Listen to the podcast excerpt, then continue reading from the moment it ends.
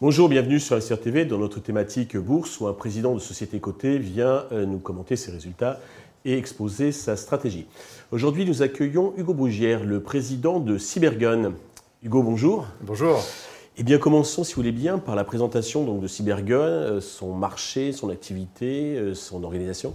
Alors, Cybergun, c'est une, une société qui a déjà quelques années, puisqu'elle a été créée en 1983 société cotée à la Bourse de Paris depuis 1999, donc une société qui a déjà un petit peu vécu sur les marchés financiers.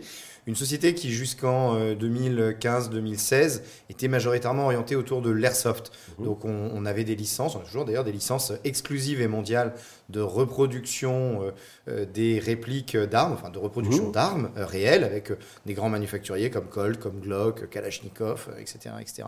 Et depuis 2015-2016, c'est une société qui s'est repositionnée en gardant son marché historique sur des marchés militaires, marché militaire d'entraînement et plus récemment marché militaire euh, d'armes réelles, puisque le, groupe Cybergun a racheté euh, l'été dernier euh, la société Vernet Caron, qui est le dernier manufacturier d'armes de petit calibre en, France. Et donc aujourd'hui, il y a deux divisions dans le groupe Cybergun, une division civile et une division militaire. D'accord. Très clair. Au niveau de positionnement sur ces deux marchés, est-ce que vous pouvez insister sur vos spécificités, vos avantages, ce qui vous distingue des autres acteurs? Bah, Sur la partie civile, ce qui nous distingue des autres acteurs aujourd'hui, c'est nos licences nous avons, comme je vous ai dit, des licences mondiales et exclusives de reproduction d'une arme. Donc, euh, vous voulez un Colt, une reproduction d'un Colt, vous voulez une reproduction d'une Kalachnikov ou, d'un FN Herstal, nous sommes les seuls dans le monde à avoir le droit et l'autorisation de reproduire ces, euh, ces euh, armes dans un milieu récréatif ou, un milieu d'entraînement. Sujet d'ailleurs assez, assez compliqué puisque ce portefeuille de licences aujourd'hui n'est pas valorisé au bilan du groupe, puisque les licences que nous pouvons valoriser en, en, IFRS, hein, comme vous le savez, ne sont que des licences sur lesquelles vous payez un, droit d'acquisition. Aujourd'hui, c'est pas le cas. Je ferme la, parenthèse, mais, mais c'est un sujet important. Et juste, ces droits sont perpétuels ou ils ont une échéance Alors, ils ont, ils ont une échéance, euh, souvent euh, long terme. Euh, nous avons des échéances de licence dans 10 ans, 15 ans, 20 ans. nous avons une licence qui dure jusqu'en 2054. Donc, c'est quand même des, des, licences avec des durées assez élevées, qui a donc un vrai actif, qui est un vrai actif, qui est une vraie valeur, mais qui aujourd'hui n'est pas suffisamment bien reconnu au, bilan. donc, côté civil, pas de, pas de concurrent quelque part en tout cas, sur ces licences-là.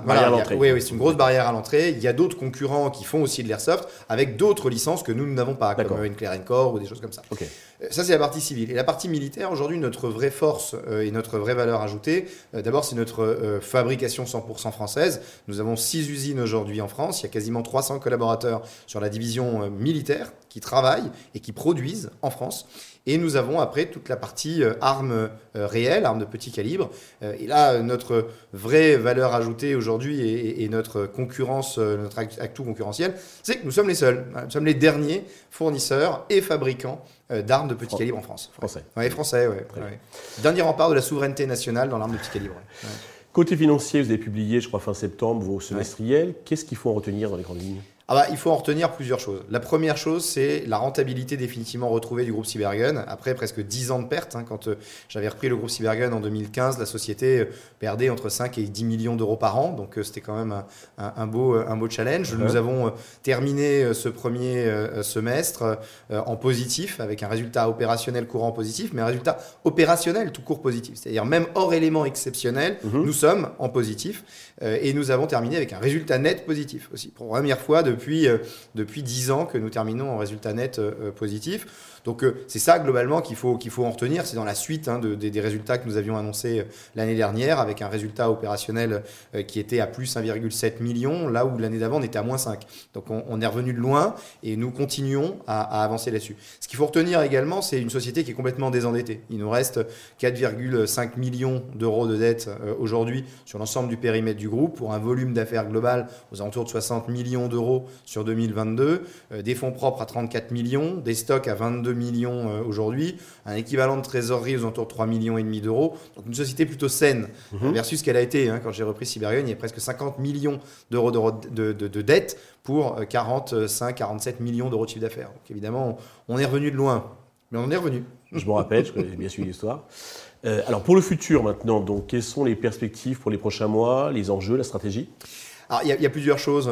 Depuis 2018, nous avons décidé sur notre partie civile d'aller un petit peu explorer le marché du B2C, puisque le, gros business model de Cybergun, c'était de produire des licences avec des licences d'Airsoft, des répliques que nous fabriquions en Asie, nous importions les conteneurs et nous les distribuions un petit peu partout. Depuis, on a euh, décidé effectivement de regarder un petit peu pour internaliser une partie de la marge.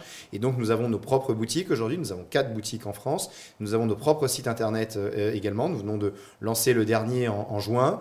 Euh, donc, on, est beaucoup parti effectivement en partie sur, sur, cette, sur ce segment B2C, sur la partie, sur la partie civile. C'est ça sur le, sur le futur. Ce que l'on peut envisager et surtout espérer, en tout cas de notre côté, c'est d'accroître et de continuer cette, cette croissance et de proposer aussi des partenariats stratégiques à des boutiques déjà euh, existantes ou à des sites internet déjà existants pour consolider tout ça et essayer de faire en sorte de faire progresser le marché sur la partie civile. Mhm. Sur la partie militaire, évidemment, il y, a, il y, a, beaucoup plus de choses parce que nous sommes aujourd'hui à l'aube euh, d'un vrai bouleversement euh, dans le monde de l'armement en France, puisque en réalité, nous sommes au lendemain d'un drame que personne n'avait revu et n'avait vu venir surtout, c'est le retour de la guerre en Europe, aux frontières de l'OTAN, et donc avec une nécessité aujourd'hui, effectivement, euh, pour la France de se poser la question de comment est-ce qu'on équipe euh, ses forces et comment est-ce qu'on est capable d'avoir une résilience en termes d'armes de, petit calibre. Donc c'est un des vrais sujets sur lesquels nous, travaillons en ce moment. Nous étions euh, vendredi dernier à Saint-Etienne avec le, président de la commission de la défense nationale et des forces armées pour visiter le site et regarder un petit peu qu'est-ce qui pouvait être fait pour justement cet investissement en 2023 de la France dans les forces armées.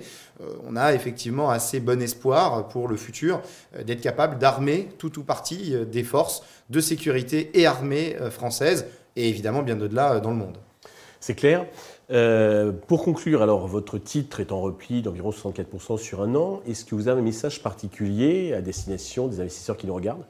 Oui, alors d'abord, je pense qu'il faut bien avoir en tête qu'aujourd'hui, le principal actionnaire du groupe, c'est moi, avec 21% euh, de, du, capital, euh, une exposition qui est quasiment aujourd'hui de 10 millions euh, d'euros sur l'ensemble du périmètre du groupe.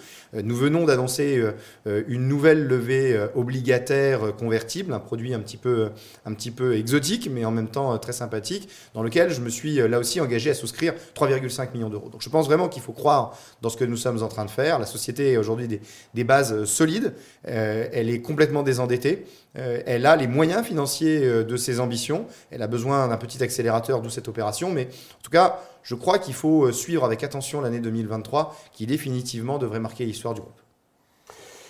Hugo, merci pour toutes ces précisions, pour votre pugnacité. Je vous souhaite de réussir et bien d'atteindre vos, vos, objectifs. Merci à tous de nous avoir suivis. Je vous donne rendez-vous prochainement sur Investisseur TV avec un nouveau président de société cotée qui viendra nous exposer sa stratégie.